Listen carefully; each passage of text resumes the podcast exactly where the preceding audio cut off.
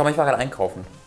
Mhm. Ähm, da habe ich was Aufregendes erlebt. Ähm, nicht beim Einkaufen selbst, sondern auf dem Weg dahin. Da habe ich ein Poster gesehen für einen neuen Film, der bald rauskommt. Und ich bin gespannt. Wir beide haben uns da ja schon drauf gefreut, auf das Startdatum. Wenn bald 50 Shades of Grey anläuft. oh Mann. Uh, uh, uh. Ich habe gestern einen Bildartikel gelesen, der hat gesagt, ähm, ihre Brüste, nee, nicht ihre Brüste, sondern sie ist schüchtern und naiv wie ihre Brüste, alles gleichzeitig. ähm, und das hat mich gehypt auf diesen Film. Ja. ja, das hat der Norbert Kotzdorfer gesagt, einer der größten Journalisten äh, diesseits des Atlantiks. Und äh, ich habe mir gedacht, ich kann nicht so wirklich abwarten. Ne? Ich, hab, ich will wissen, wie, was in dieser Story passiert. Ja, wer ist der Bösewicht? Was sind die Worum Twists? geht's? Welch, um welche Deus Ex Machina? Wer ist der Böse? Wer ist der Gute? Ähm, und deswegen habe ich mir gedacht, ich gucke nach anderen Wegen. Ja, ich gucke nach anderen Wegen und man weiß ja bei Shades of Grey, muss man ja die Hände frei haben. Deswegen hat sich empfohlen. Und dann wussten alle, worauf Robin hinaus wollte. Doch mal nachgeguckt habe bei audible.de slash hooked. Ah, die sind gut, habe ich mir sagen lassen. Kleinen H. Die sind richtig. Also hooked sowieso ne, und Audible auch. auch. Ja. Wenn man das kombiniert, bekommst du so ein super, super Audible und super hooked. Die fusionieren quasi wie bei ja. Dragon Ball. Fusion und dann bekommst du komische gelbe Haare. Äh, und da kannst du dir einfach einen kostenlosen Monat gönnen mit einem kostenlosen Hörbuch. Zum Beispiel 50 Shades of Grey. Du kannst endlich herausfinden, wer, also wie viele, was sind denn diese 50 Shades of Grey? Hellgrau kenne ich, genau. dunkelgrau, mittelgrau. Guck, vier. Da habe ich 46 Gründe, mich noch auf dieses Buch zu freuen. Und das dank Audible. Ist eigentlich ein Twist in Shades of Grey ein Nippel-Twist? What a twist!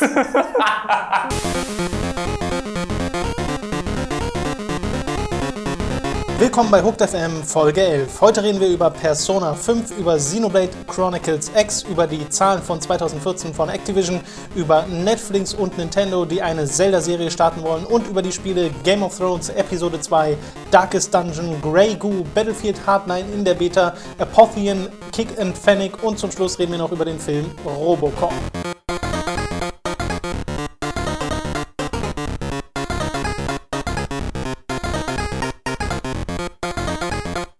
Wir fangen an mit, einer, mit einem Trailer zu einem Spiel, auf das wir beide uns sehr, sehr, sehr, sehr, sehr, sehr, sehr freuen. Moment, jetzt, ich weiß da nichts von.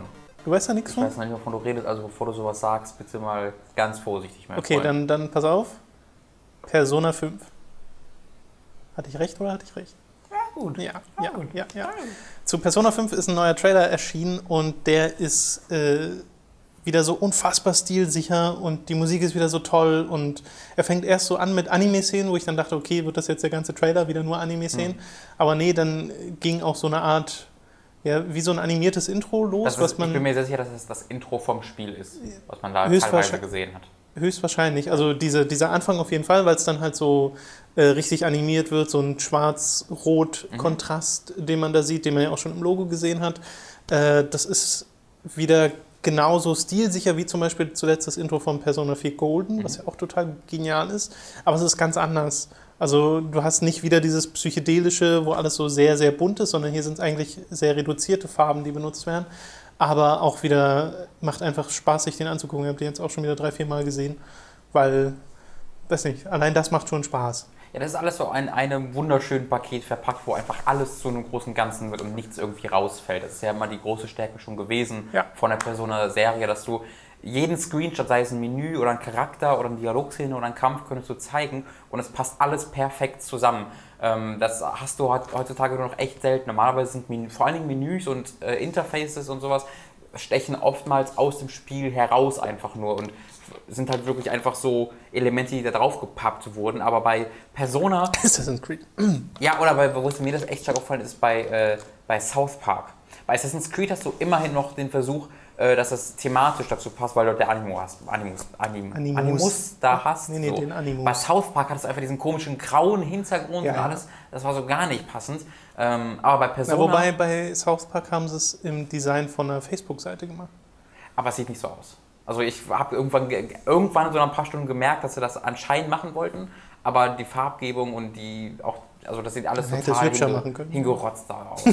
ja, aber South Park sieht da teilweise auch hingerotzt aus. Nee, aber auch nicht, also es, nicht, ich weiß aber, was es wirkt halt nicht zum, zum South Park, ja, ja. was ich meinte. Ähm, und die Menüs, also erstmal die packen Menüs in den Trailer, was schon viel aussagt bei Persona 5. Das stimmt. Ähm, und es passt halt einfach perfekt. Wenn man irgendwie von links nach rechts in so ein Menü geht, dann wechselt auch hinten der hinten. Eine Frau war, die sitzt da mit Beinen überschlagen und überschlägt sich dann, überschlägt sich dann andersrum. Ihre Beine überschlagen sich dann andersrum, sagt man das so? Ja, Ähm, bestimmt. und die Kamera fällt dann so von links nach rechts. Ähm, es gibt einen Typen, der hantiert irgendwie mit seiner Waffe ganz oft verschieden, Ja. je nachdem, wo man hinswitcht. Und das sieht alles aus wie aus einem Bus. Ich liebe das. Ähm, und der größte, die größte Überraschung vor dem Trailer war dann tatsächlich ja das Dungeon-Design, was man schon gesehen hat. Erstmal war ich sehr überrascht davon, dass man es überhaupt gesehen hat, aber dann auch, wie es aussah, weil wer Persona Genau. nicht gespielt hat, ähm, der muss wissen, dass das im Grunde sehr Standard Dungeon Crawler waren, wenn, wenn du gerade nicht die coole Story oder die Gespräche oder die Social Links irgendwie gesehen hast, dass du einfach also man, man müsse, wenn man grundsätzlich Persona erklärt, ist es einfach ein zweigeteiltes Spiel. Ja. Du hast auf der einen Seite den Alltag der verschiedenen Protagonisten, die halt meistens Schüler sind, äh, mit denen man dann in der Highschool unterwegs ist oder halt in dem jeweiligen Ort, in dem Persona gerade spielt. Das ist dann ein ganz anderes Gameplay, wo man mit Leuten redet, wo es eher so Visual Novel-Style wird. Und die andere Hälfte ist dann immer die Dungeon Crawler-Seite, wo du durch random generierte Dungeons durchgehst, rundenbasierte, klassische JRPG-Kämpfe bestreitest und die Skills im Endeffekt nutzt, die du in der anderen Hälfte in dieser äh, Alltagssektion teilweise verbessert. Genau, du machst halt Social, also Social Links nennt man das, du ähm, baust dir quasi Beziehungen zu deinen Freunden auf, mit denen du kämpfst. Und je besser die Beziehung zu diesem Freund ist, desto coolere, bessere Fähigkeiten bekommt er auch Ja. so. Und, und, so, Das so und ganz seine, grob seine Persona, Persona. digitiert dann und so ein Kram. Die, ja. Ähm, und das ist, also die Kämpfe waren schon immer geil. Also das Kampfsystem ist großartig, ist sehr klassisch, ja, aber Ja. einfach auf den Punkt perfekt. Viel besser kann man JRPG-Kampfsystem eigentlich nicht machen. Ähm, sah auch immer recht spektakulär aus dabei. Und was aber die große Schwäche war, ist eben, dass du durch immer gleich aussehende Flure und Räume gerannt bist, die sich nur quasi thematisch unterschieden haben in dem Sinn, dass jedes Dungeon ein Thema hatte und eine, die Wände hatten irgendeine Farbe, so nach dem Motto, aber jedes Dungeon an sich sah dann immer exakt gleich aus. Ähm, also in sich. Ne? Die Dungeons sahen uns verglichen miteinander unterschiedlich aus, aber wenn du in einem Dungeon bist, sah das in dem ersten Raum genauso aus wie im letzten Raum. Das, was ich sagen möchte. Ähm, und das war jetzt offensichtlich nicht mehr so. Also man hat halt gesehen, wie man äh, offensichtlich über, über äh, wie nennt man es, die Kronleuchter? Lichter- Kronleuchter, über, über Kronleuchter gesprungen ist. Also gab es wohl irgendwie eine Sprungmechanik, sei es sei automatisiert oder auf Knopfdruck. Man hatte irgendeine Stealth-Mechanik, wo er von Wand Ja. zu Wand gehuscht ist. Man hat Gegner in der Spielwelt gesehen, was ja vorher auch nicht der Fall Oder war das so? Nee, ne? Ich meine, das war komplett zufallsbasiert. Ja, das war immer zufallsbasiert. nee, du bist in Gegner reingelaufen. Ist das so? Ja, in Persona bist du doch immer in die Gegner reingelaufen Das kann ich mich gar nicht dran erinnern. und musstest doch teilweise sogar schneller sein als der Gegner, damit du den Prevent Das weiß ich schon gar nicht mehr. Das hatte ich schon komplett vergessen. da kriegst. Ähm, okay, dann war das auch schon vorher so. Aber die Räume waren jetzt halt auch sehr viel größer und sahen halt realistischer aus. Vorher war es immer so eine Verbildlichung von, der, Ja. von dem Areal, durch das du gerade durchrennst. Aber das sah aus wie tatsächlich existierende Geometrie. Ja, was dann auch schon mal so ein, so, ein, so, ein, äh, so ein Sprung nach vorne war. Also es schien anscheinend Spielmechaniken in diesen, diesen Dungeons zu geben, die über das bloße Rauflaufen und ähm, Kisten öffnen und Kämpfe triggern hinausgingen. Und das ist ein extrem großer Schritt nach vorne für Persona. Genau, in, auf NeoGAF gab es auch schon einen Thread, wo einer aus einem Famitsu-Artikel Sachen übersetzt hat und falls diese Übersetzung akkurat sein sollte, äh, ist die Bestätigung auch schon, dass nicht alle Dungeons randomisiert sind in Persona 5, aber dann scheinbar doch einige Hm. immer noch.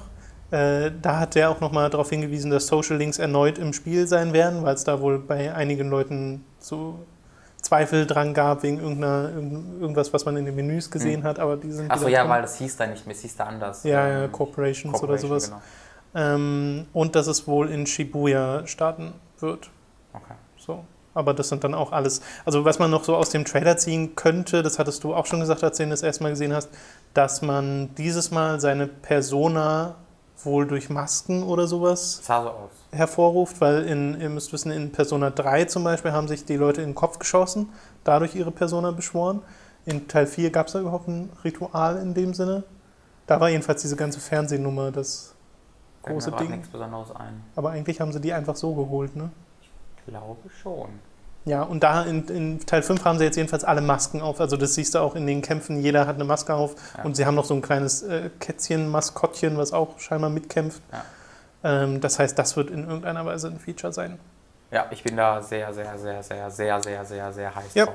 Kommt, kommt dieses Jahr, oder? dieses Jahr für PS3 und PS4. So gespannt. So Und der gespannt. Grafikstil ist sehr Catherine, finde ich. Wenn du die äh, Ja, stimmt, gerade wo man diese 3D-Dinger da Bar-Szene gesehen hat. Ja, genau. Aber es ist halt auch sehr Persona. Also Pers Catherine sah halt auch schon aus wie Next Gen, Next Gen Persona 4. Aber da habe ich nichts dagegen, weil Catherine Nee. sah richtig toll aus. Genau, das ist halt, also das ist auch so ein Ding, die Menüs passen halt auch zum, zur Grafik des Spiels und die Grafik des Spiels ist einfach mal wieder absolut hervorragend. Und da bin ich auch jetzt, ich bin auch nicht traurig, dass es jetzt irgendwie noch für PS3 rauskommt, weil das ist halt so ein zeitloser Stil. Du kannst auch heute noch Persona 3 und Ja. 4 spielen, es sieht immer noch hervorragend aus.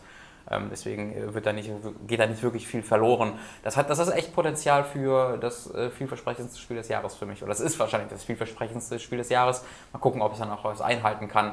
Aber anhand von Persona 4 besonders äh, mache ich mir da wenig Sorgen. Kommen wir von einem japanischen Hype-Spiel zum nächsten, nämlich Xenoblade Chronicles X. Da gab es ein Nintendo Direct, das ich ehrlich gesagt nicht gesehen habe, Mhm. äh, weil wir da gerade Time to 3 Aufnahmen gemacht haben. Aber im Endeffekt gab es da einmal ein 24-Minuten-Video zu sehen, was man sich auch online noch anschauen kann, wo lauter Spielszenen drin sind.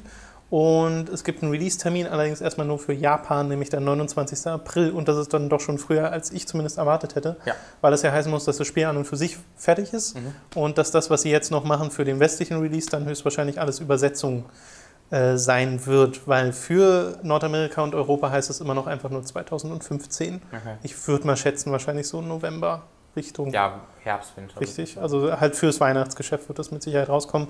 Ich kann mir auch ähm, Oktober, September ganz gut vorstellen. Also ja, Oktober ja, ja, ja, ja. Äh, während Xenoblade Chronicles für den 3DS am 2. April auch hier rauskommt Okay. bei uns. Und ja, sie haben dann nochmal bestätigt, dass das Spiel in einer Auflösung von 720p läuft, was eigentlich niemanden verwundern sollte, weil es auf der Wii U Ja. äh, rauskommt. In dem 24-Minuten-Video äh, habe ich mal so ein bisschen durchgeskippt und da siehst du auch die grafische Qualität sehr, sehr schwanken, weil sie gehen teilweise wirklich nah ran an Mhm. irgendwie Häuser oder Bäume oder sowas und die Texturen sind total beschissen. Aber wenn sie dann, also da waren sie in so einer kleinen Vorstadt unterwegs, wenn sie dann wiederum auf dem Feld sind, wo du halt bis an den Horizont gucken kannst und diese krassen Gebilde siehst und diese riesigen Monster, dann Was ist das sehr schnell hatten. wieder vergessen, ja, ja. Aber ich glaube halt, du wirst dem Spiel sehr schnell anmerken, dass es auf alter Hardware läuft. Ja.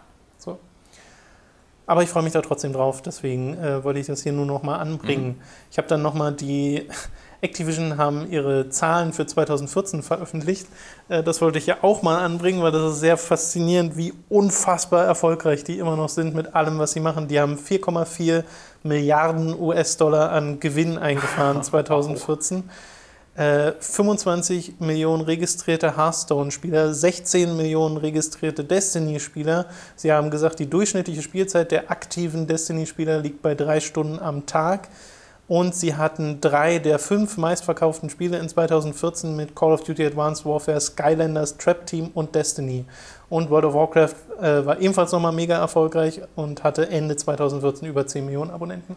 Das ist echt, das, also das ist wirklich das, was mich am meisten beeindruckt, dass sie bei World of Warcraft nochmal über 10 gekommen sind, nachdem die auf 6,1, glaube ich, runter waren Ja. vor, dem, vor dem Release des Add-ons. Ist unfassbar. Mich beeindruckt aber auch die Destiny-Zahlen. 16 Millionen Leute, die das spielen, müssen doch dann eigentlich 16 Millionen verkaufte Einheiten sein. Na, es war bei Also die spielen es PS4 nicht aktiv, Das war aber bei der PS4 dabei im Winter. Da wäre das, Ja, glaube ich. Das, da gibt es auch Zahlen für. Ich glaube, da gibt es allein da sind irgendwie 3, 4 Millionen oder so. meine Güte. Ähm, äh, da sind also da ist wirklich viel von, von weggegangen, weil es halt einfach bei der PS4 dabei war. Und sie sagen ja auch bei den drei Stunden ak der aktiven User. Der aktiven User. das heißt, ja, da haben sie genau. dann wahrscheinlich die 300.000, die es jetzt noch spielen.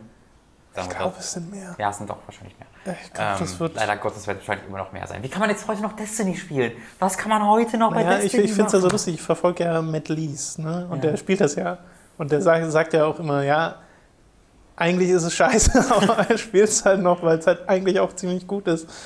Ja, es, ist, Ähm, es ist so gut, wie eine Slotmaschine gut ist, weil du nicht damit aufhören kannst, die Slotmaschine zu spielen. Ja, naja, es ist wirklich das Gameplay, was die Leute hält. Und halt, weil es soziale Es ist Erfahrung nicht ist. die Gameplay, es ist die, es ist die Loot-Mechanik, es ist das. Das nicht. machen Ja, ich weiß es nicht. Ich weiß es nicht. Kann niemand erzählen, dass Irgendwas es davon ist es. Ich finde aber auch 25 Millionen Hearthstone-Spieler krass. Also Also das Ding muss so eine Gelddruckmaschine sein. Ach so, ja, Hearthstone. Ja. Das ist, das ist, eigentlich finde ich es auch teilweise sehr entmutigend, dass Hearthstone so krass erfolgreich ist und Ja. auch, dass Heroes of the Storm wahrscheinlich in eine ähnliche Kerbe schlagen wird, weil momentan sieht es so aus, als ob sie da durchaus schaffen, so ein bisschen den Hype aufzubauen. Und ist ja auch ein Spiel, was wirklich Spaß macht, genauso wie Hearthstone ein Spiel ist, was wirklich Spaß macht. aber äh, ich hoffe, also, das, das bringt nicht das, äh, Blizzard dazu, irgendwie so eine Firma zu werden, die nur noch Spiele macht von kleinen 20-Mann-Teams, die dann so ein bisschen das Epische quasi hinter sich lassen. Das, das, das sind sie halt schon. Ne? Also ähm, das ist mir das, das letzte Spiel, was noch eine Geschichte erzählt, von denen ist jetzt ja StarCraft 2, was noch rauskommt. Ansonsten haben sie ausschließlich nur noch World of Warcraft, Hearthstone, ja. ähm, Heroes of the Storm. Was das? Ja, naja, und ich habe so ein bisschen Angst, dass StarCraft Legacy of the ja, Void dieses, dieses letzte Spiel sein wird, was wirklich mit, was wirklich mit Kampagne und ja, so und äh, krassen Cinematics kommt, die auch wirklich dramatisches Gewicht haben, weil natürlich gibt es für Overwatch auch ein Cinematic, natürlich gibt es für Heroes of the Storm Cinematic und das sind auch gute kleine Videos, aber das ist dann wie bei League of Legends, das guckst du dir an, aber es hat halt gar kein emotionales Gewicht. Das ist halt einfach nur, ja, sieht cool aus, ja. Spiel sieht komplett anders aus, aber das ist ja immer so. Ja. Und äh, weiß nicht, das, das fände ich schade. Also ich mag Blizzard Storytelling so, so viel Pathos da auch teilweise drin steckt, aber es macht halt trotzdem irgendwie Spaß und es wäre schade, wenn das der Vergangenheit angehört. Sie haben allerdings auch schon in Interviews, äh, das hatte ich ja auch schon mal hier im Podcast, äh, schon gesagt, dass sie immer noch Lust haben auf dieses Warcraft 4 oder sowas. Das ist halt, das ist halt nur die Frage, ob ein Mike Morhaime, der Chef da, sagen wird, ja, machen wir. Oder lieber noch zwei kleine Projekte. Ja, ich glaube halt eher, dass es, ob Bobby Kotick das sagt, ja, macht ihr. Ich glaube, Activision hat nicht so viel Einfluss auf Blizzard. Das glaube ich nicht. Ich also glaube, das hätten denke, die, ich glaube, die hätten ich mir niemals. Wenn ich das Portfolio angucke, seit die bei Activision sind, da ist das schon eine sehr deutliche Richtung. Ja, ich glaube aber nicht, dass das unbedingt was damit zu tun hat. Weil ich kann mir nicht vorstellen, dass Blizzard sich an Hearthstone gesetzt hat mit dem Ziel, los, wir machen da jetzt ganz viel Geld. Ich glaube denen durchaus, dass die einfach ein paar Leute bei sich im Studio hatten, die ja. gesagt haben, wir haben Bock, ein kleines Kartenspiel zu machen. Ja. Und dann haben sie es halt gemacht, weil niemand hätte, glaube ich, am Anfang gesagt, ja, das wird ein krasser Erfolg. Nee, nee, das ist recht, ist ja auch die Geschichte dahinter. Ähm, glaube ich dann auch absolut. Aber ich glaube halt auch schon, dass ähm, ich weiß nicht, ob Activision das abnicken würde, weil die sind ja immer dann noch die Geldgeber, wenn die jetzt sagen würden, wir wollen jetzt ein episches Singleplayer-Spiel machen, weil ge geschäftlich das zu begründen ist sehr schwierig. Das wird schwer, ja. Äh, weil die halt also einfach so unglaublich Geld drucken mit allen anderen Formaten gerade. Und dann zu sagen, wir möchten dieses Geld jetzt nicht nutzen, um unsere Aktionäre äh, glücklich zu stellen, sondern um eine Kampagne oder irgendeinen Singleplayer-Fokus äh, zu erstellen, das ist schwer zu begründen und an dem Punkt, meine ich, wird dann ja Activision halt schon relevant, weil da werden sie schon dann äh, das abnicken müssen. Ja. Aber ich glaube jetzt auch nicht, dass sie im alltäglichen Leben wirklich dabei sind. Das ist jetzt für mich die große Frage. Also Overwatch war so für mich so das Zeichen, okay, Blizzard ist jetzt diese... Also es hat, gab jetzt mehrere Zeichen immer wieder, Heroes of Storm, aber jetzt dann vor allen Dingen Overwatch dachte ich mir, okay, sie sind, sie sind offensichtlich jetzt diese Firma. Schade. Schade, ja. ja. Was halt nicht heißen soll, dass die Spiele nicht gut sind, weil das sind sie ja offensichtlich. Das sind aber meine Spiele. Richtig, es sind dann auch nicht mehr so richtig meine Spiele. Ich meine, auch Heroes of the Storm macht mir Spaß, aber ich bin mir ziemlich sicher, dass ich das nicht wirklich intensiv nach Release oder so spielen werde, weil mir dazu Zeit und Lust fehlt. Da ist dann wirklich aktuell World of Warcraft wahrscheinlich das Interessanteste und ich will wirklich noch Legacy of the Void spielen, um zu sehen, was sie da noch kampagnentechnisch machen ja. und damit diese Story mal beendet wird. Äh, ja, gucken wir einfach mal, was da, ob da noch was kommt und was da noch kommen sollte. Die letzte News ist wahrscheinlich die komischste dieser Woche. Netflix und Nintendo tun sich zusammen, planen gerade und arbeiten gerade daran, eine The Legend of Zelda Live-Action-Serie zu machen, die dann irgendwann in den kommenden Jahren kommt. Sie ist wohl noch wirklich in der Anfangsphase, weil sie noch Autoren suchen. Ja. Äh, berichtet wird das Ganze vom Wall Street Journal und die haben auch geschrieben, dass Netflix selbst die Serie beschreibt als, und das ist ein bisschen lustig, Game of Thrones for a Family Audience. How does this work? Was, was sagt das aus? Also Game of Thrones ohne den Sex, die Gewalt und die ganzen Tode. Ja. Also es ist ja dann nicht mehr Game of Thrones. ja. ja, ich kann mir das auch sehr, sehr schwierig vorstellen, weil Zelda jetzt nicht so der erste, erste Spiel ist, was sich anbietet, um es zu verfilmen in irgendeiner Form. Nee. Ähm, also andererseits, du hast halt Netflix, ne, die ja schon ein paar Original Series gemacht haben, die auch richtig gut sind. Ja.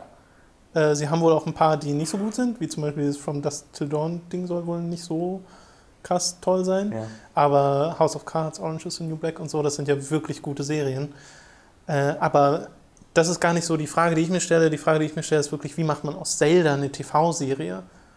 Es gab schon mal eine, den Cartoon aus den 90ern, mit dem Excuse Me Princess. Excuse Der hat halt mit den me, Spielen Princess. eigentlich gar nichts zu tun, charakterlich äh, überhaupt nicht. Und ansonsten sind halt ein paar der, der Namen aus den, aus den Spielen drin. Ja. Allerdings hatten die Spiele ja damals noch gar keinen Charakter. Da hast du ja einfach einen Dude in einer grünen Tunika gehabt, der durch die Gegend gelatscht ist. Während du heute in Twilight Princess, in Wind Waker, in, in Ocarina of Time, äh, da werden ja richtige Geschichten erzählt. Äh, das heißt, da ist durchaus Lore da, aus der man Geschichten spinnen kann. Aber dann, Aber dann müssten sie halt, wenn sie Link als Held nehmen wollen, und das müssen sie ja eigentlich, dann müssen sie dem halt endlich mal eine Stimme geben. Und ich glaube, danach kannst du ihn auch nicht mehr in den Spielen stummen lassen.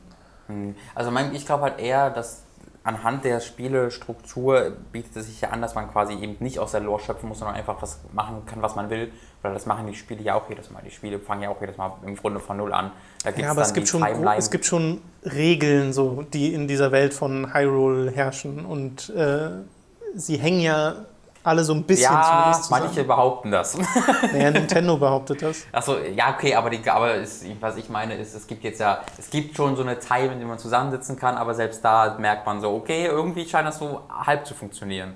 Ähm, es ist jetzt ja nicht so, dass die sich irgendwie darauf achten müssen, okay, das passt jetzt zwischen Twilight Princess und da, also könnte das da. Was Nee, ich meine, ich sie können schon einfach. Interessant, was sie mit der Welt machen, weil du ja teilweise so Sachen hast wie in Wind Waker, dass das, und falls ihr jetzt Wind Waker noch nicht durchgespielt habt, ist das ein kleiner Spoiler, im Endeffekt ein versunkenes Hyrule ist. ja. Äh, und Skyward Sword wiederum ganz am Anfang der Timeline steht, in dem das alles entstanden ist. Das heißt, die machen sich schon Gedanken, Genau. wie diese Welt irgendwie klar. zusammenhängt. Ich meine es halt nur, dass sie nicht, also dass ja jedes Spiel aber so krasse Zeit dazwischen liegt und sowas, Ja. dass man eben nicht, und sie fangen ja auch jedes Mal wieder bei Null an. Ne? Sie haben ja jedes Mal einen neuen Böse, äh, manchmal ist Ganondorf der Böse, aber manchmal ja auch nicht. Sie haben ja trotzdem immer, Eigentlich fast immer gar naja, aber sie, haben ja, aber sie haben ja trotzdem neben Ganondorf immer noch so einen, Ja, ja. so einen Bösewicht, der daneben steht. Ähm, und es ist ja jetzt nicht so, dass eben eine kontinuierliche Geschichte erzählt wird, auf eine gewisse Art und Weise schon im Großen und Ganzen, aber im Grunde fängt der, wird immer wieder bei Null angefangen und du hast halt diese ähm, Muster, du hast halt Link, Zelda und so, die halt immer wieder ähnlich miteinander interagieren, aber sie immer wieder in einer neuen Welt quasi äh, stecken, ähm, die dann halt auf eine Art und Weise verknüpft wird. Aber das würde sich ja für eine Serie ganz gut anbieten, dass man eben da auch sagen muss, man hat diese Elemente, die man beim Spielen hat, aber man muss jetzt nicht sagen, oh, wir müssen jetzt das machen, was in den Spielen vorkommt, sondern man kann halt sagen, so, das ist jetzt tausend Jahre später und das wäre Link und Zelda, aber sie müssen sich jetzt nicht Sorgen machen, wie das in das Universum oder dass das dem nicht irgendwie widerspricht oder sowas, weil das ja schon relativ frei ist von Ja, Spiel klar. zu Spiel. Ich frage mich nur, was man dann erwarten soll als jemand, der die Spiele mag. Und die Spiele stehen ja für Dungeons Ja, für Gameplay und halt, Game, ne? ja, Ja. viel, viel ist äh, Gameplay. Ähm, was ich spannend fände, wäre, wenn sie so atmosphärisch in Richtung Majora's Mask gehen würden oder sowas, wo es dann so ein bisschen, ja nicht geerdeter, aber auf jeden Fall düsterer wird. Ähm, weil ich. glaube, hm? Das glaube ich auch nicht. Naja, aber ich glaube, da könnte man zumindest viel draus machen. Wenn es jetzt wirklich so ein reines Happy-Go-Lucky-Family-Ding wird, ja, dann Ja. ja, auch kein so großes Interesse Also dran. ich kann mir das auch schwer vorstellen, aber ich kann mir sehr, sehr viele Serien äh, vorstellen, die dann sich dann als sehr gut entpuppt haben in den letzten Jahren. Ja, klar. Ähm, und deswegen, ich habe, einfach weil es Netflix ist, denke ich, das kann cool werden in fünf Jahren, wenn es dann vielleicht mal rauskommt. Ähm, Genau, aber das muss man noch dazu sagen. Also, ich glaube halt nicht, dass man anhand dieser Ankündigung irgendwelche Schlüsse ziehen kann, weil es halt alles und nichts bedeuten kann. Ja. Es kann halt bedeuten, dass sie einfach nur den Namen benutzen und dann heißt jemand Link und dann heißt jemand Zelda und dann sind sie in, in, in Jahre 3075 und kämpfen gegen Terminat, Terminator. Das kann alles sein, weißt du, man weiß es halt einfach nicht.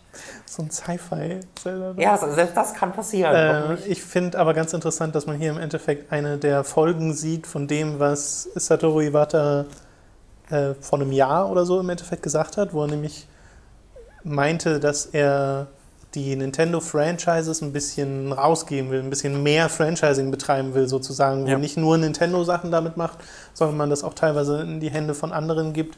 Hyrule Warriors war ein so ein Ding, äh, genauso wie das irgendwie in Bayonetta so Sachen auftauchen und jetzt halt noch eine TV-Serie, da wird es halt crossmedial, haben sie dann ein bisschen verstanden im Endeffekt, wie Ja. sowas funktioniert heutzutage. Weil ich meine, ein Halo hat eine Live-Action-Serie, warum dann nicht auch ein Zelda? Ja, weil Halo eine Live-Action-Serie hat. Wenn du die Live-Action-Serie von Halo gesehen hättest, dann hättest du eine Antwort darauf bekommen. Hä? Die ist so scheiße. Ach so. Halo Nightfall Ja, aber ist es gibt so doch- unfassbar Es, es kommt doch noch was, oder nicht? Es gab Forward Unto Dawn, was vor zwei, nee, zu Halo 4 Release kam. Das war okay. Aber nee, kommt nicht noch was? Oder ist jetzt Nightfall dieses Achso, nee, es kommt, nein, es, es kommt noch eine TV-Serie. Es Ja. gibt eine richtige Ja, große ja. Serie mit Steven Spielberg und so.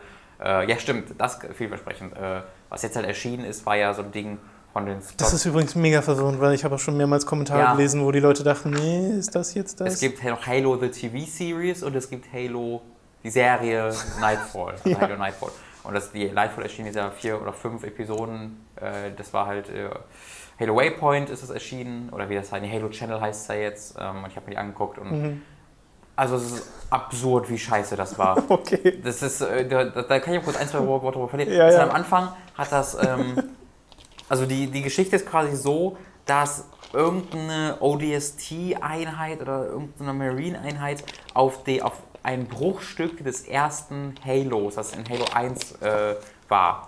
Ja, da, da- das hast du am Ende zerstört in Halo 1 im Spiel, hast du den Halo-Ring zerstört Ja, ja. und eines dieser Spoiler. Bruchstücke davon ähm, fliegt halt irgendwo rum und irgendwie ist von da ein Virus entstanden, der speziell Menschen befällt, aber keine Aliens. Also die erste Folge beschäftigt sich quasi damit, dass ein Elite, ein Sangheli, ein Virus ausbrechen lässt in der Stadt und äh, nur Menschen werden davon befallen. Und die denken, was ist das? Und irgendwie kommt dieser Virus dann von dieser Halo, von diesem Halo-Bruchstück und dann fliegen sie dahin.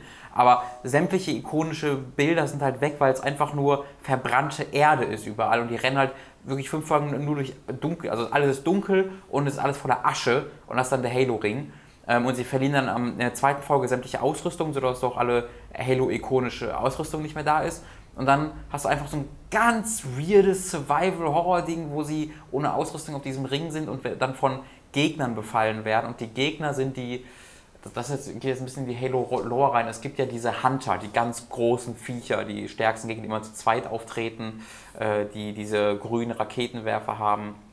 Äh, natürlich schon nicht mehr dran. Die, also das sind ganz, ganz, also das sind halt die größten Viecher im Halo-Universum, im Grunde von der Allianz, die auch im ersten Spiel dabei sind. Ähm, und diese Viecher bestehen aus tausenden kleinen Würmern, Black Golo heißen die. Das sind, ähm, die formieren sich quasi zu, Kolonien und im Fall dieses Hunters stecken halt in diesen gigantischen Rüstungen einfach nur Millionen oder Tausend oder was weiß ich, ganz kleine Würmer drin.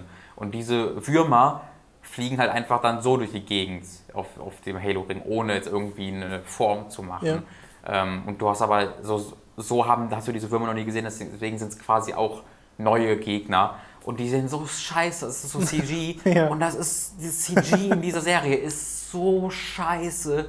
Also du siehst richtig die Ebenen, auf denen die dann rumkriechen und dann befallen die irgendwie Menschen und dann werden die Menschen quasi wie Zombies. Es ist so eine Scheiße und am Ende ist dann alles so wie am Anfang. Also Halo Nightfall ist so ein absolutes Desaster gewesen. Boah, war das kacke. Okay. Danke, dass die Chance kurz bekamen, dazu was zu Ja, sagen. gern, gern, gern, gern. Deswegen äh, bitte Halo äh, Legend of Zelda nicht so werden lassen. So, jetzt haben wir, äh, sind wir auch mit den News im Endeffekt durch. Wir haben gerade über Spiele geredet, die zu TV-Serien werden. Jetzt mal kurz andersrum. TV-Serie, die zu, der, zu einem Spiel wird, nämlich Game of Thrones. Halo Nightfall auch so schade. Nein. Ich habe ähm, die zweite Episode gestern Abend gespielt von Telltales Game of Thrones Serie. Äh, wird natürlich nicht spoilern, will einfach nur sagen, ob es die Qualität hält und meiner Meinung nach tut es das. Also ich war ja schon ein sehr großer Freund von der ersten Episode, finde das Writing in ähm, dieser Serie ziemlich gut und sie stellen dir halt eine komplett neue Familie in diesem Universum vor, die du halt vorher noch nicht kanntest und die wächst dir ziemlich schnell ans Herz und du denkst dir dabei schon wieder, fuck, Goodbye. die wächst mir ziemlich schnell ans Herz. Und äh, in der ersten Episode gab es ja im Endeffekt einen großen Twist, der dafür, dass das gerade mal so knapp zwei Stunden ging, schon ganz gut gewirkt hat. Äh, und ich finde es gut, dass sie jetzt nicht in der zweiten Episode gesagt haben, okay, das muss jetzt, jede Episode muss so enden mit irgendeinem, äh, irgendwas Großem oder so. Im Endeffekt hast du nämlich keine, kein großes Rumgetwiste in der zweiten Episode, sondern einfach normalen Storyverlauf, äh, der durchweg spannend ist, passieren trotzdem noch spannende Sachen. Äh, nur halt nicht dieses typische Game of Thrones Ding, in jeder Episode muss irgendwie jemand sterben oder sowas. Also ich wollte gerade sagen, Game of Thrones ist für mich jetzt auch nicht so gar nicht mal, also ich gucke sie nicht für Twists. Nö, naja, aber das sind ja die großen Twists, die dir in Erinnerung bleiben. Beziehungsweise das ist ja das, was immer so den, den medialen Hall auslöst. Ja, aber Red das sind halt keine oder sowas. Twists. Also wenn ich so an Twists Ja, denke, denke ich so an Lost, dass halt irgendwie am Ende Ja, alles gut. war anders und in Wahrheit war das alles Pinguin Gut, von dann- Pinguin. dann- und dann dann- kommt Duff und dann ist am Ende bei, bei Game of Thrones ist es ja eher so, dass sich eine Geschichte erzählt wird, die irgendwann eine Konsequenz erfährt, aber es ist Ja, dann meinen wir so, was anderes. Ja, Also ich meine im Endeffekt das, was du auch gerade meinst. Äh, einfach große Story-Ereignisse, Genau. die passieren und davon gab es halt einen in der ersten Episode und es gibt kleinere Ereignisse in der zweiten Episode. Was ich nicht ganz so gut finde, ist, dass sie dadurch, dass sie jetzt so viele Handlungsstränge aufhaben, im Endeffekt wie in der Fernsehserie, wo du irgendwie sechs Orte gleichzeitig hast, in denen irgendwie Sachen passieren, äh, springen sie extrem oft hin und her. Die Episode geht ja nur zwei Stunden und im Endeffekt hast du teilweise eine, bist in Essos, hast fünf Minuten Szene von irgendwas, was da passiert und dann switcht es wieder zurück äh, nach Westeros, hast da nochmal vielleicht sieben Minuten Szene, wo etwas passiert und dann geht es wieder zurück zu der gleichen Szene in Essos, die dann weiter erzählt wird. Und da denke ich mir dann halt, ja, das hätte man auch weniger zerstückeln können, weil dieses Spiel springt bestimmt 20 Mal oder so in einer Episode hin und her zwischen den ganzen Dingern. Und äh, das ist dann nicht mal unbedingt verwirrend, sondern einfach nur ein bisschen schlecht für den Erzählfluss, weil du halt immer diesen einen Strang unterbrichst, um dann ein bisschen Ja. was vom nächsten zu erzählen und dann wieder hin und her. Und jedes Mal wird dir auch der Name angezeigt von dem, um den es sich gerade handelt, als ob du es gleich wieder vergessen hättest. Ähm, ja, das fand ich nicht ganz so toll. Ansonsten hat, finde ich, auch die Episode wieder ein schönes Ende gefunden, so dass ich mich jetzt auch auf die dritte sehr freue. Also ich bin sehr, sehr positiv cool. angetan von dieser äh, Game of Thrones Verspielisierung. Dann freue ich mich sehr darauf, wenn die fünfte Episode erschienen ist und Sechste? ich dann spiele. Verdammt, Sind dann sechs. dauert es doch ein bisschen länger. ja. Äh, na, vor allem, wie lange hast du jetzt? Zwei Monate?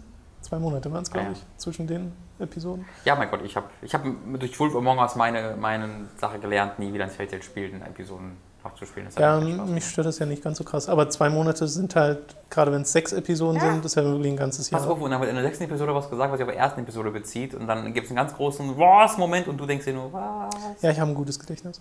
Äh, wir kommen zu einem Spiel, was du gespielt hast. Äh, über was willst du zuerst reden? Drei hast du zur Auswahl. Warte, ich habe drei Spiele gespielt? Mhm. Ich sehe es von dir nicht. Was habe ich denn gespielt? Da, guck, guck auf den Zettel, was du gespielt hast, Ah, wo wir wieder beim Gedächtnis angekommen sind. ähm, also ich habe Darkest Dungeon gespielt. Nein. Achso, nee, Entschuldigung. Äh, Ach so, hier richtig, genau. Ich fange einfach mal an bei dem, äh, wo ich relativ kurz drüber reden werde. Das ist äh, die Battlefield Hardline Beta, wo ich reingeguckt habe. Ich denke, ich werde kurz drüber reden. Wir werden sehen, wie das funktionieren wird. Ähm, Battlefield Hardline Beta ist offen, läuft auf allen, ich glaube auch auf PS4 läuft die auch, glaube ich. Also ich habe es mal auf Xbox One und P- Kann sein. PC angespielt, hauptsächlich auf dem PC, weil es auf der Xbox One unglaublich scheiße aussieht und teilweise nur noch schwierig spielbar ist, weil dadurch, dass es auf 60 Frames läuft, mussten sie, glaube ich, alle Grafikeinstellungen einfach mal auf 1998er Stand stellen. Zumindest hat es das Gefühl gehabt teilweise. Das Problem ist, ich sniper ganz gerne in Multiplayer-Spielen und wenn du in äh, Battlefield Hardline auf den größeren Maps snipers, dann flackert einfach alles. Also es hat irgendwie kein Anti-Aliasing gefühlt und einfach überall flackert alles und Schatten gehen irgendwie durch wel- irgendwelche Wände durch und flackern auch noch und das macht deine Augen sowas von fertig, dass ich da gar nicht mehr vernünftig spielen konnte. Ist das der Beta geschuldet oder Ich vermute es, keine Ahnung, vielleicht. ich würde es hoffen? Ich würde es auch hoffen, ja. Das ist halt allem der niedrigen Auflösung von 27p geschuldet da. Ähm, und dann halt dann da, dazu fehlendes Aliasing, äh, fehlendes Anti-Aliasing. ja. Ähm, da kommt dann eines zum anderen. Deswegen habe ich dann auf dem PC hauptsächlich gespielt und da habe ich ein bisschen gebraucht, bis ich so bisschen mal verstanden habe, wie es funktioniert. Ähm, es funktioniert nämlich so wie Battlefield 4. Dafür hast du gebraucht? Ja, weil ich dachte, es ist jetzt bestimmt ein bisschen was anderes, aber es ist nicht wirklich. Also das Einzige, was, was anders ist in Battlefield Hardline, ist der, die, die Spielmodi. Äh, du hast halt einmal so ein, wieder so einen Conquest-Modus, der sich exakt genauso spielt wie Battlefield 4 und 3, mit Absicht auch. Aber dann hast du halt einmal den Haste, oder Heist, Haste, wie spricht man das aus? Heist. Heist-Modus, Heist-Modus, wo du halt Cops and Robbers hast und die einen müssen einen Tresor sprengen und von dort Koffer stehlen und die zu Helikop verschiedenen Helikopter-Droppoints bringen und die Polizisten müssen es halt abhalten. Und das ist dann auch so zum Thema passend, weißt du, das ist dann nicht ganz so groß, du hast keine Fahrzeuge dabei, sondern relativ kleine Map und äh, aber einige Dächer, von denen du snipern kannst, Straßen, Gassen, auf denen du auch mit der Schrotflinte rumrennen kannst. Das unterstützt sehr viele verschiedene Spielweisen. Ähm, und da hatte ich großen Spaß damit, mich als Polizist irgendwie irgendwo ein ruhiges Eckchen zu suchen und da als Sniper dann wie in so einem. Ja, das, hat, das war so sehr filmisch, dass du irgendwie gegenüber von der Bank auf einem Dach liegst so, und dann halt von oben Ja, das okay. Geschehen beobachtest und dann kommen halt irgendwann so drei Robber automa äh, automatisch, drei Robber äh, aus, der, aus der Bank rausgerannt und sprinten da lang, währenddessen hinter den Polizisten hinterher und du von oben versuchst, sie dann äh, wegzusnipern. Das ist dann schon ganz cool. Ähm, aber das ist halt einfach nur der Spielmodus. Aber ansonsten ist halt alles identisch zu Battlefield 4. Also das ist jetzt keine Spielmechaniken, die das irgendwie untersch untersch Das Interface sieht auch sehr nach Battlefield 4 Sie haben es wohl schon, also es, Sie haben gesagt äh, im Vorlauf der Beta, dass sie es schon verändert haben im Vergleich zur letzten Beta, Okay. dass es nicht mehr so sehr aussieht wie Battlefield 4. Aber es sieht immer noch exakt aus wie Battlefield 4. das ist so ein bisschen das Problem. Ähm, und es fühlt sich halt einfach an wie Battlefield 4. Äh, es fühlt sich einfach an wie eine Mod. Ähm, Ja. Und äh, das würde mir nicht reichen. Ich bin jetzt aber auch nicht der große Battlefield-Fan, habe nicht viel Battlefield 4 gespielt. Ähm, deswegen hatte ich jetzt kein großes Déjà-vu-Gefühl. Ähm, Hm. aber weiß ich nicht, also ich weiß nicht, ich verstehe nicht so ganz, für wen dieses Spiel ist, weil die, Leute, die auf, auf Nicht-Battlefield-Spiele stehen, für dieses zu sehr Battlefield und die auf, auf Battlefield-Spiele stehen, für dieses zu sehr Mod. Es ist so nichts Halbes und nichts Ganzes. Ähm, vielleicht kann es der Singleplayer-Modus da noch ein bisschen raushauen. Aber wenn ich mir die Singleplayer-Modus von Battlefield 3 und 4 angucke, dann äh, weiß ich nicht, ob ich da große Hoffnungen reinsetzen sollte. Es ist ein Spiel für EAs Aktionäre. Ja, es ist halt wirklich so ein, lass mal irgendein Battlefield-Spiel raushauen. Au, hat leider nicht jährlich geklappt, doch nicht. Dann kommt es 2015. Wobei ich es ja naja. grundsätzlich nicht schlecht fand, dass sie sie gesagt haben, okay, wir nehmen dann halt mal dieses Polizeiszenario. Dann hatten sie ein bisschen Pech mit den ganzen Ausschreitungen letztes Hm. Jahr, äh, Ferguson und so weiter. Das hat total tone-deaf, dieses Spiel. Also Ja. die, die äh, Polizisten rennen rum, Motherfucker, I'm gonna... Echt? So. Ja, ja, und die coolen Cops mit ihren Sonnenbrillen Das war und, ein bisschen und, die, problematisch. und, die, ähm, und die Bösewichte, bei denen blärt halt irgendwie Hip-Hop aus den Autos raus und, sie, Oh und ein, wenn, wenn du teilweise auf die Leute zeigst, um sie quasi zu markieren, dann, hast- dann gibt es so eine prozentuale Chance, dass die Bösewichte nicht zeigen, sondern den Mittelfinger dahin zeigen und so. Ist halt so richtig so ein, wie so ein Dude Bro, so der sich dachte, Karikatur wie das cool wäre. Ähm, also es ist ziemlich peinlich teilweise. Da frage ich mich dann aber wirklich, was die Story macht. Ja, ich die glaube, kommt ja von, Vis peinlich. von Visceral, ne? Ja, Visual Games. So. Äh, Dead Space ist noch nicht unbedingt Der die Director beste. von, von äh, Dead Space 3. oh, Ja. okay. Lasset alle Hoffnung fahren. nee. Also ich weiß nicht, ob der jetzt auch der Director in Battlefield Hutton ist, aber das ist auf jeden Also ist einer der Gründer von Visceral Games und auch einer der, der quasi hinter den Designentscheidungen. Also ich habe auf NeoGAF gelesen von äh, einem Typen, so einem Insider, der immer viel Insider-Informationen raushaut und er hat quasi geschrieben, dass er weiß, äh, er hat gesagt bekommen von einem der Entwicklerteams, dass in der Design-Bibel von ihm, von diesem äh, dieser Gründer Mhm. und von Dead Space 3 Verantwortlichen geschrieben wurde, irgendwie, dass es halt sein muss wie Bad Boys 2, weißt du, so cool und awesome und Mittelfinger und Sonnenbrille und yeah, Ja. krass, krass. Aber halt ohne irgendwie, ja, weiß ich nicht, ohne die Charaktere von Bad Boys 2 hast du einfach nur Arschlöcher, die cool sein wollen, weißt du? Ohne Will Smith, wenn Will Smith das nicht Ja, spielt, dann funktioniert das nicht. Das ist so ein bisschen das Problem daran.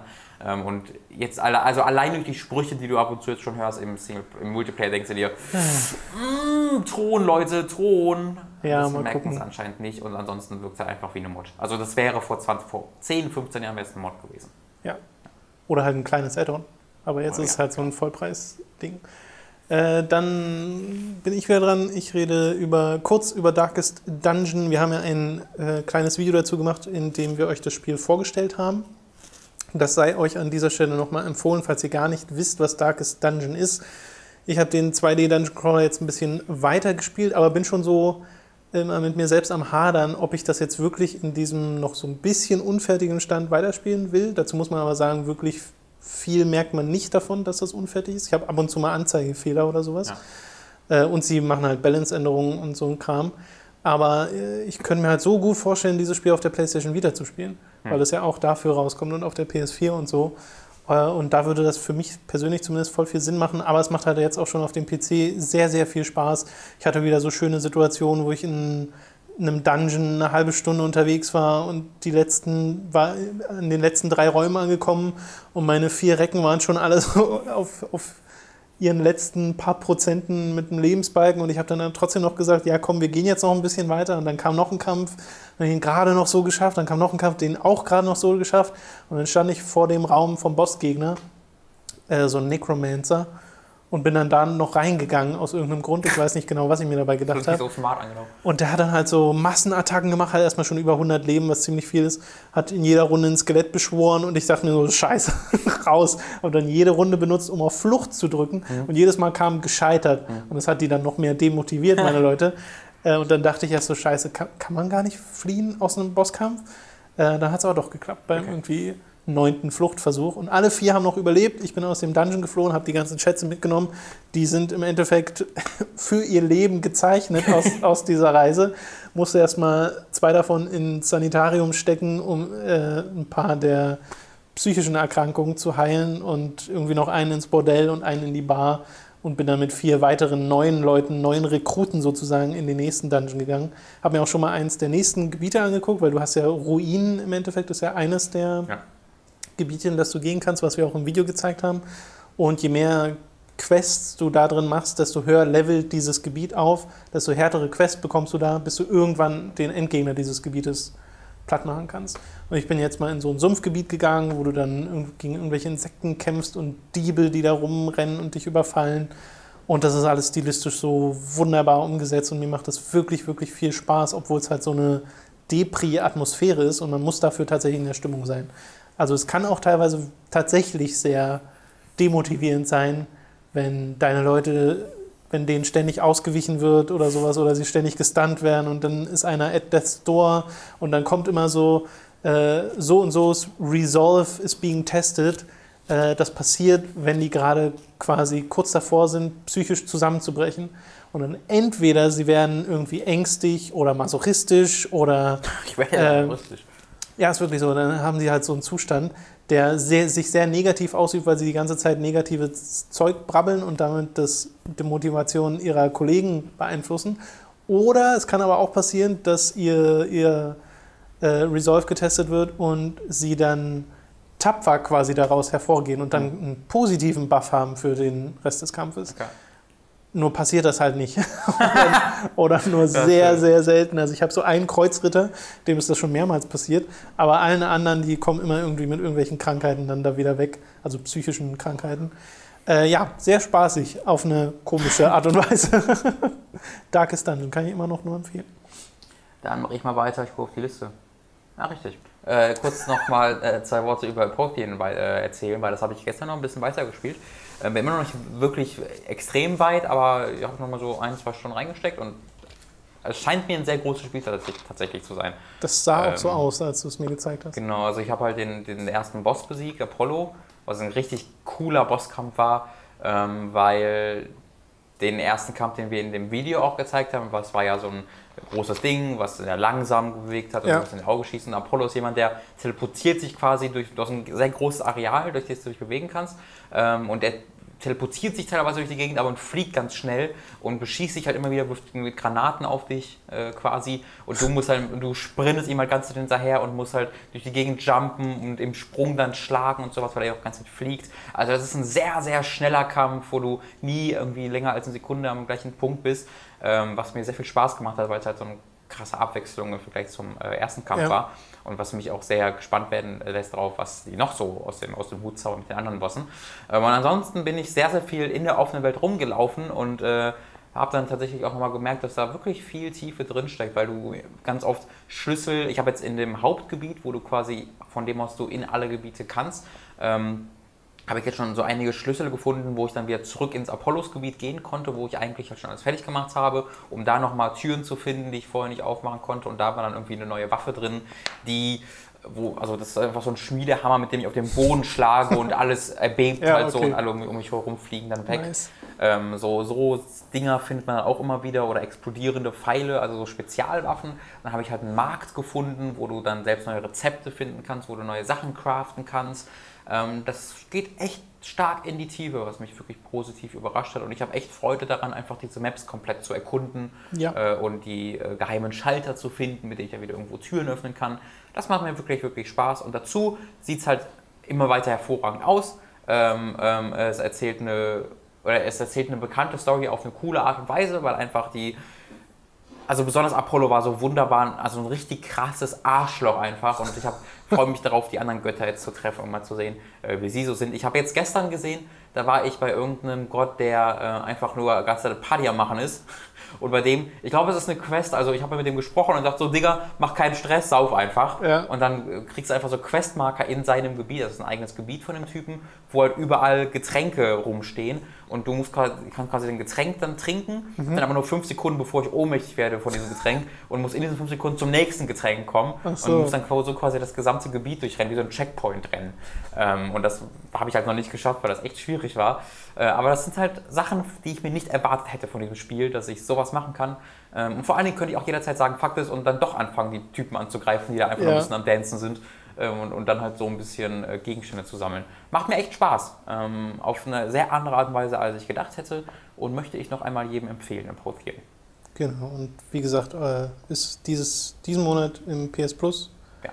Äh, kostet ja aber auch nicht so viel, wenn man sich auf Steam holt oder so. 15 waren es, glaube ich, ja. Und das ist echt ein Schnäppchen für so viel, wie da anscheinend drin steckt. Genau, bei Darkest Dungeon kann ich nur ergänzend sagen, das sind 20 Euro aktuell nur auf Steam. Okay. Und ist auf Early Access. Ja während Apotheon schon vollkommen äh, vollständig released ist. Ja. Äh, ich habe jetzt am Wochenende und auch vereinzelt in der letzten Woche immer mal wieder in Grey Goo reingeschaut und musste mich von Mal zu Mal mehr dazu zwingen. Äh, letzte Woche habe ich euch schon gesagt, dass das nicht so wirklich mein Fall zu sein scheint und das hat sich im Endeffekt nur weiter bestätigt. Ich habe jetzt die Kampagne kurz nach der Hälfte abgebrochen weil ich mir gedacht habe, das macht mir einfach keinen Spaß. Punkt. Ja. Also es ist einfach, ich finde es einfach wirklich nicht gut. Und äh, das ist ein bisschen schade, weil ja da offensichtlich auch ein bisschen was drinsteckt. Aber neben den ganzen spielerischen Problemen, die ich mit dem Ding habe, kommen halt noch so Sachen dazu, dass die Performance einfach nicht wirklich gut ist. Mhm. Also wenn ich ein Match starte, dann ist immer alles flüssig, aber so wie du halt mal zwei Armeen hast, in halbwegs große Armeen, also noch nicht mal wirklich der ganze Bildschirm voll, dann sinkt die Framerate halt auf deutlich unter 30 und das, obwohl ich einen Rechner habe, der das locker stemmen können müsste. Äh, und dann sind noch so seltsame Sachen wie zum Beispiel, dass das Menü äh, nicht flüssig läuft, dass die Cutscenes nicht flüssig laufen. Die laufen auch mit so gefühlt 20, 22 mhm. FPS und sind dann auch noch so krass komprimiert. Da haben sie echt gutes CGI gemacht. Also es sind an und für sich richtig hochwertig produzierte Zwischensequenzen und komprimieren die so stark und nehmen da so stark den Kontrast damit auch noch raus, dass die halt nicht mehr so wirklich hübsch aussehen. Und das ist sehr, sehr schade. Und dann hast du auch so vor jeder Mission eine Transmission, wo ein so ein vorgerendertes ähm, Charakterporträt dir im Endeffekt ein paar Sachen erzählt. Und auch das ist mega schlecht aufgelöst. Und da frage ich mich wirklich, warum da im Endeffekt durch Komprimierung so viel Qualität äh, weiß nicht, verloren gehen musste, warum man das nicht hätte vermeiden können. Äh, und das kommt halt alles noch dazu, dass die Missionen halt irgendwie gefühlt immer nur auf ein, höchstens zwei Arten zu lösen sind und man dann Trial and Error machen muss, was okay wäre, wenn dieser Trial nicht immer 20, 30 Minuten dauern würde und ich das dann nochmal machen muss, ja. weil ich irgendwo mal einen kleinen Fehler gemacht habe. Äh, das finde ich dann einfach nur frustrierend. Es gibt sicher Leute, die haben daran Spaß, ich äh, aber nicht. Und ich fände es auch nicht so verkehrt, dass es bestimmte Lösungsmöglichkeiten gäbe, wenn mir das Spiel die an irgendeiner Stelle mal beigebracht hätte. Aber das Spiel schert sich ja direkt darum, wie ich diese Einheiten und so benutze. Ich muss es im Endeffekt alles eben durch Trial and Error selbst herausfinden, weil es keine richtigen Tutorials gibt. Du hast zwar so einen RTS-Primer, also so ein Video in einer quasi Ingame-Enzyklopädie, äh, das dir ist gerade Enzyklopädie auf Englisch en quasi ausgesprochen, aber das deutsche Wort benutzt. Enzyklopädie. Enzyklopädie. Enzyklopädie. Das nenne ich meine Tochter mal. Äh, ein Ingame-Lexikon. Und da ist ein Video drin, was dir ganz grundlegende Sachen der Echtzeitstrategie erklärt. Hm. Und dann gibt es halt noch ganz viel Text und so Kram zu äh, den Einheiten, was die alles machen und Techbäume. Aber das ist halt nicht wirklich, das ist halt kein gutes Tutorial, wenn ich mir erstmal eine Abhandlung durchlesen muss über ja. irgendwelche Einheiten oder sowas. Vor allem so viel Text ist es gar nicht, der dir da bereitgestellt wird. Es gibt während der Mission ganz am Anfang immer rechts oben die Erklärung für die einzelnen Einheiten, aber das passiert halt alles, während die Mission schon ein bisschen was von dir fordern. Das heißt, du kannst dich gar nicht so richtig darauf konzentrieren. Äh, Finde ich im Endeffekt sehr schade. Ich hatte gestern oder war es gestern oder vorgestern, äh, da hatte ich dir dann auch mal geschrieben mhm. in, in, meinem Frust, weil ich das irgendwie mal rauslassen musste. Da habe ich eine 45-Minuten-Mission gespielt und nach 45 Minuten, also die ich schon zum zweiten Mal für 45 Minuten gespielt habe, weil es beim ersten Mal nicht geklappt hat, Und nach diesen 45 Minuten sah es richtig gut aus. Ich hab, war in den letzten zwei Minuten des Spiels im Endeffekt, weil ich einfach nur, meine Mission war einfach nur, vernichte alle Gegner auf dem Spielfeld. Und der Gegner war zufällig gerade der Gu, also diese Rasse, die sich in so Blobs vermehren kann. Und die können halt, jeder dieser Blobs ist quasi eine Basis. Und die können sich verteilen auf der Map, wie sie wollen. Die können überall sein, können über Wände drüber gehen, was meine Einheiten halt nicht konnten. Das heißt, es ist eine einzige Schnitzeljagd, diese Mission. Das an und für sich ist schon mal ziemlich dumm. Äh, und da ist mir das Spiel abgestürzt. durch einen, Kann man nicht speichern? durch einen Videotreiber-Crash, den ich auch schon mal zuvor hatte. Das heißt, auch da kommt dann noch sowas hinzu. Äh, ich hatte einen Speicherstand, der war 18 Minuten drin.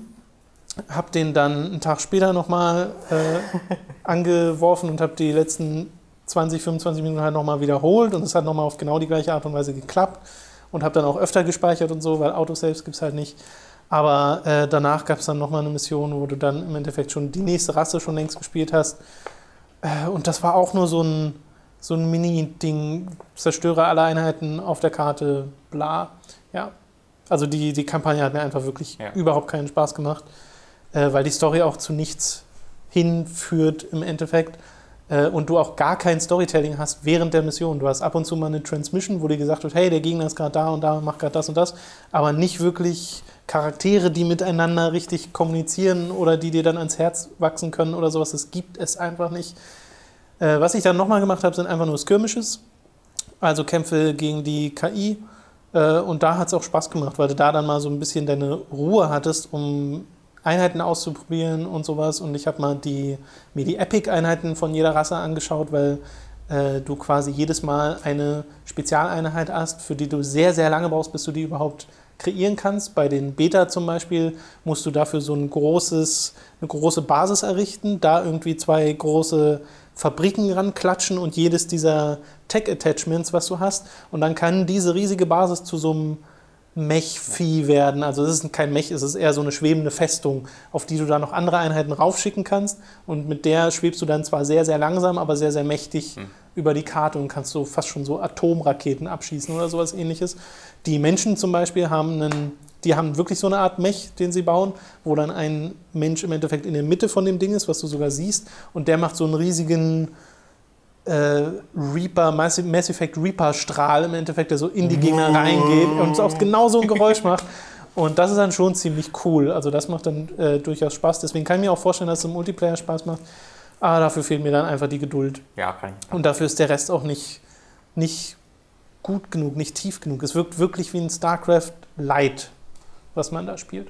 Weil es sind auch fast exakt die Rassen von StarCraft. Dann lieber mit grünem Schleim spielen. Ja, wahrscheinlich. Also ich finde halt, nur weil jetzt endlich mal wieder ein Echtzeitstrategiespiel rauskommt, muss man das nicht so zwangsloben oder so, weil Ja. so kommt es mir teilweise vor. Vielleicht ist es aber auch einfach kein Spiel für mich, weil so sieht es momentan aus. Aber ich habe Spaß an StarCraft, ich habe Spaß an Command Conquer, aber nicht daran. Ja. Hat einfach keinen Spaß gemacht. Hm. Ähm, ich habe auch nochmal, bevor ich zu dem letzten Spiel komme, weil es wirklich viel gespielt habe, nochmal in äh, Grimm von Mango reinguckt. Ich spiele das immer in so kurzen Ja. Bursts. Irgendwie, weiß ich nicht, passt das für mich Jo, irgendwie kann man am ja besten.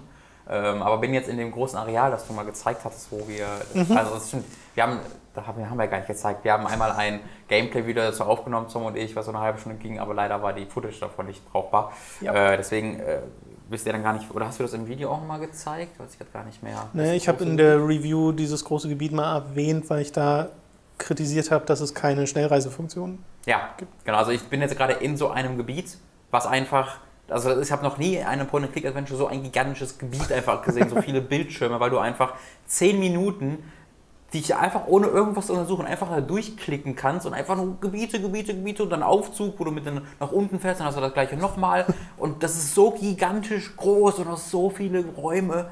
Ich, also ich weiß schon, dass es nur eine Zeit, äh, Frage der Zeit ist, bis ich da in die Lösung gucken muss, obwohl ich schon jetzt glaube zu wissen, was ich genau machen muss und habe auch schon die ersten Fortschritte gemacht tatsächlich, worauf ich ein bisschen stolz bin.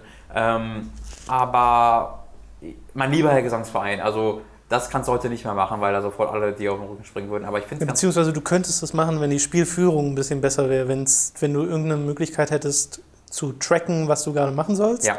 Und wenn du Obwohl du vielleicht das eine ja Übersichtskarte hast. Jetzt. Das fand ich ganz gut. Du hast einen Charakter, mit dem du gesprochen hast und du kannst ihm quasi sagen, also warte, du brauchst jetzt und dann Ja, zählt genau. quasi auf. Also Genau. das finde ich schon ganz cool, das hatte man am Anfang Aber nicht das so ist wirklich. halt, das ist halt, das sind deine groben Ziele. Dann gibt es ja noch so kleinere Ziele, Okay. wie du da hinkommst und das sagt dir das Spiel. halt Genau, das muss ich halt noch so ein bisschen rauskriegen Ja. gerade. Aber allein aus, jetzt nicht aus einer spielerischen Sicht, sondern aus einer erzählerischen Sicht und einer Universumsicht, um diese Welt aufzubauen, finde ich das unglaublich cool, dass du einfach diese Ja. große Gebiet hast und es fühlt sich tatsächlich wie so ein Städtchen an. Genau. Äh, und das hast du selten in Point-and-Clicks, dass es sich wirklich lebendig anfühlt und nicht nur wie eine Oberfläche für dein Rätsel.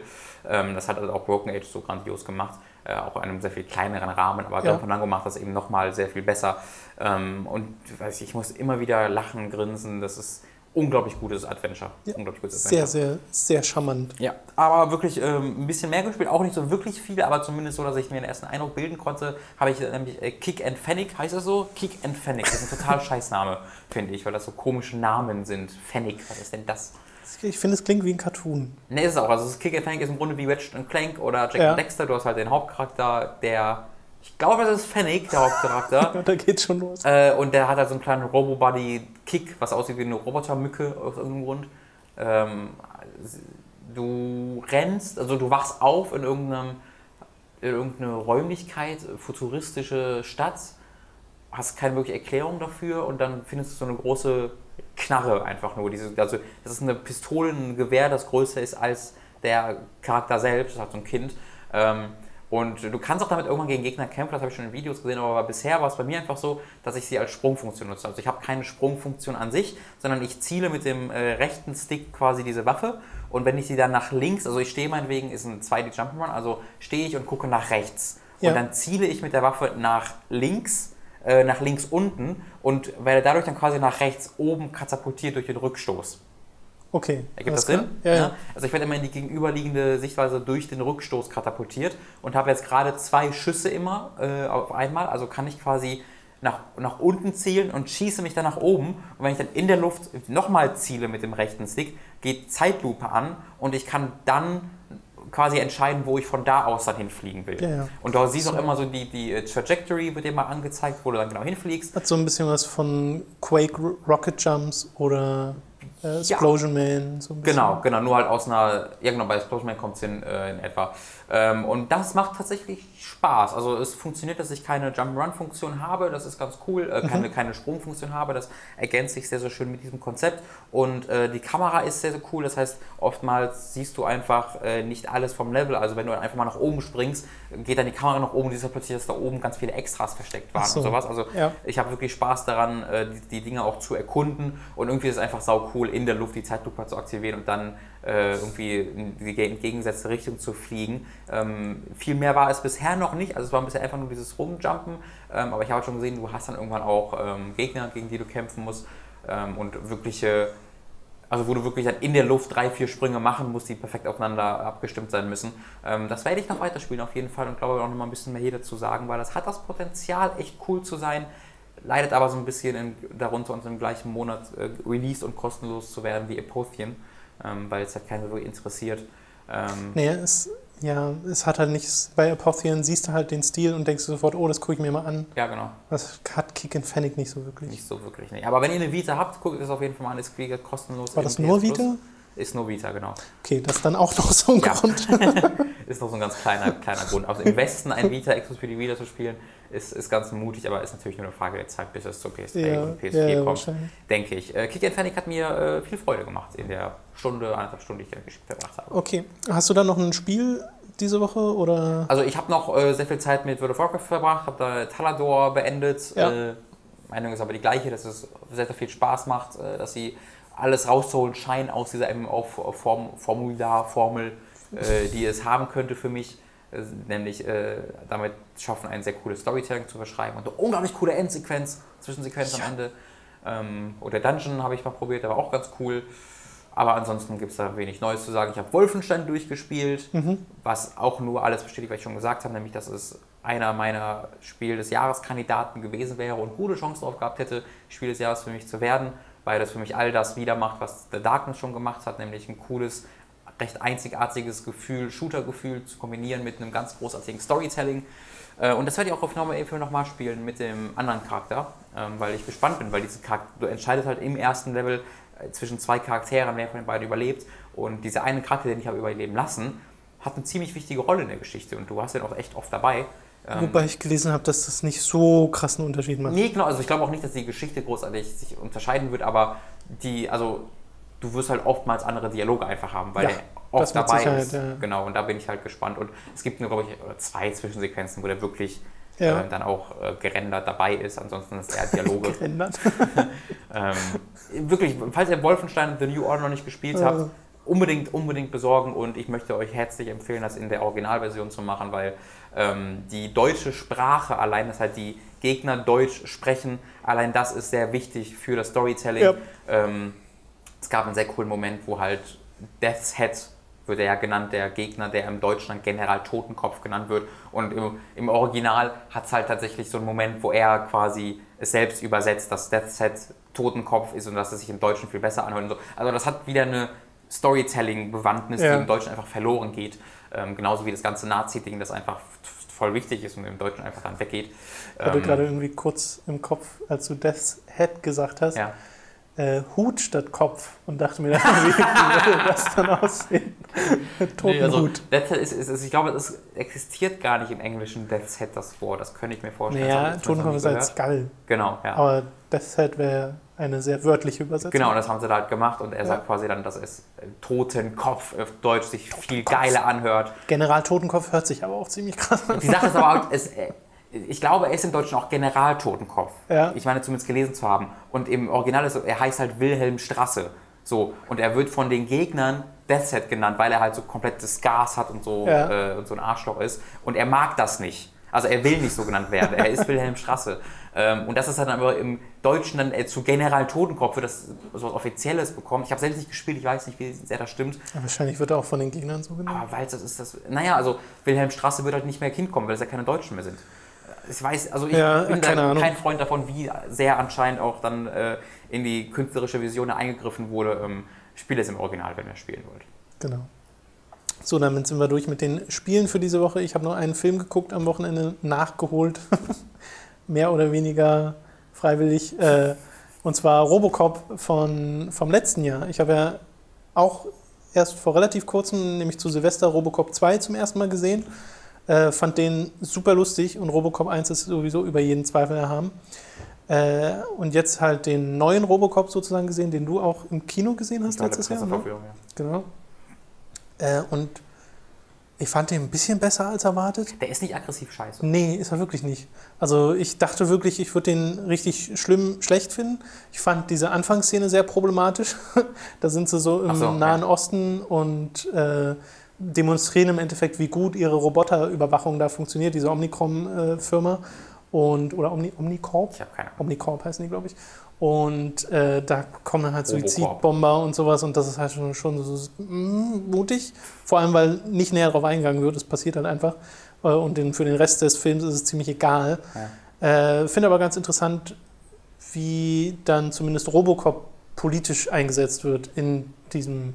Film, dass es eigentlich komplett egal ist, wer das ist oder so. Hauptsache, da ist irgendwie halbwegs ein Mensch in dieser Maschine drin, damit die das in den USA benutzen können, weil die Story ist ja im Endeffekt, dass Omnicorp ihre ganze Roboter-Militärtechnologie in den USA auch benutzen wollen, weil das der größte Markt wäre. Die USA will das aber nicht, weil sie halt Angst haben vor Robotern und halt nicht wollen, dass die irgendwie total gewissenlos da gegen Leute vorgehen und so ein Zeug.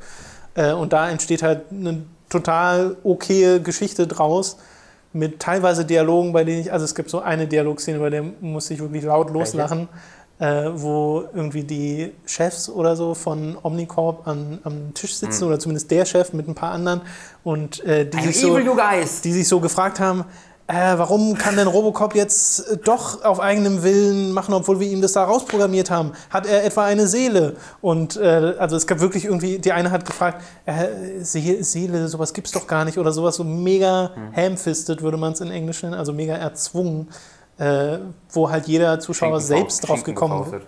Geschenken gefaustet, genau. Ja.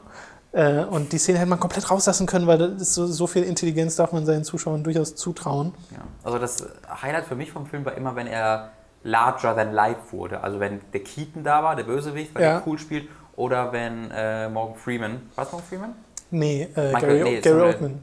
Oder wen meinst du denn? Nicht Samuel L. Jackson? Samuel L. Jackson, Samuel war, der, Jackson war. Ja, der, der News. Ja, genau. Mensch. Weil der hat einfach so ein komplettes so eine Parodie der Fox News war, wo er Ja, einfach ja, immer komplett am Ausrasten ist und alle nur Wobei, das stimmt ja nicht so ganz. Ich fand ja, äh, er hat ja am Anfang und mittendrin tauchte auch noch so ein paar Mal aus, die, auf diese News-Show. Mhm. Und ja, sie ist von Anfang an so ein bisschen over the top und sehr patriotisch.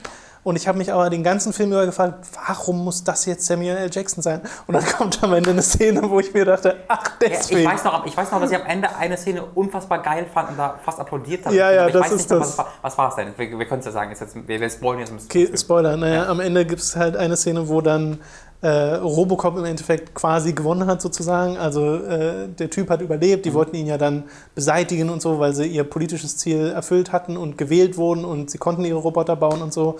Äh, und dann hat sich herausgestellt, dass sie ihn dann umbringen wollten und der Chef von Omnicorp war dann hinüber und so weiter.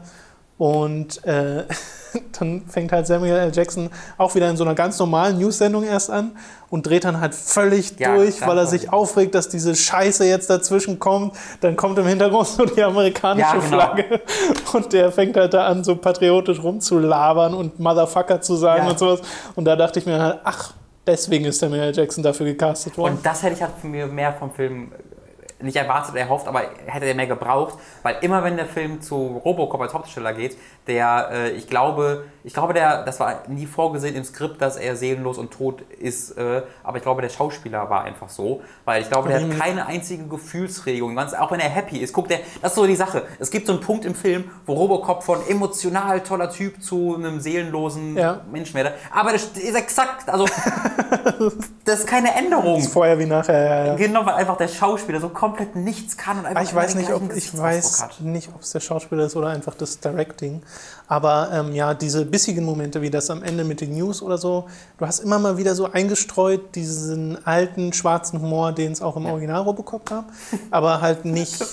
Das klingt falsch, wenn Samuel L. Jackson der alte schwarze Humor wird eingestreut, weil immer mal Das ist wieder Samuel L. Jackson eingestreut wird. Das ist jetzt deine, deine Auffassung dieses Satzes. Bist du ein scheiß Rassist, ey. Du verstehst dich ja mit Mats Meine ganz Güte. gut. Äh, und es ist halt nicht, es ist halt nicht konsequent genug in dieser Sache, weil du merkst dann halt dem Film an, dass er, dass er ab 13 ist in den USA und ab 12 hier. Äh, und darunter leidet die Action immens, finde ich, weil halt die ist mega langweilig. Ja. Es gibt eine coole Szene am Ende, wenn er gegen die beiden Max da kämpft. Da Ja, wobei selbst das nicht so gut macht er ganz coole. inszeniert. Ja, aber da kann er ganz coole Manöver machen, weil er, weil er kein Blut bei spritzt. Das heißt, da kann man auch mal sehen, wie die Bullets einschlagen. Ansonsten Ja. ist es halt immer so, dass entweder im Dunkeln gekämpft wird oder irgendwie die Kamera ist halt nicht da, wenn irgendwie jemand getroffen Ja, wird. Aber Robocop 1 und 2 haben halt so coole Action-Szenen noch. Die sind zwar- zwar dann nicht so akrobatisch, aber dafür haben die sehr viel äh, so Impact. Ja.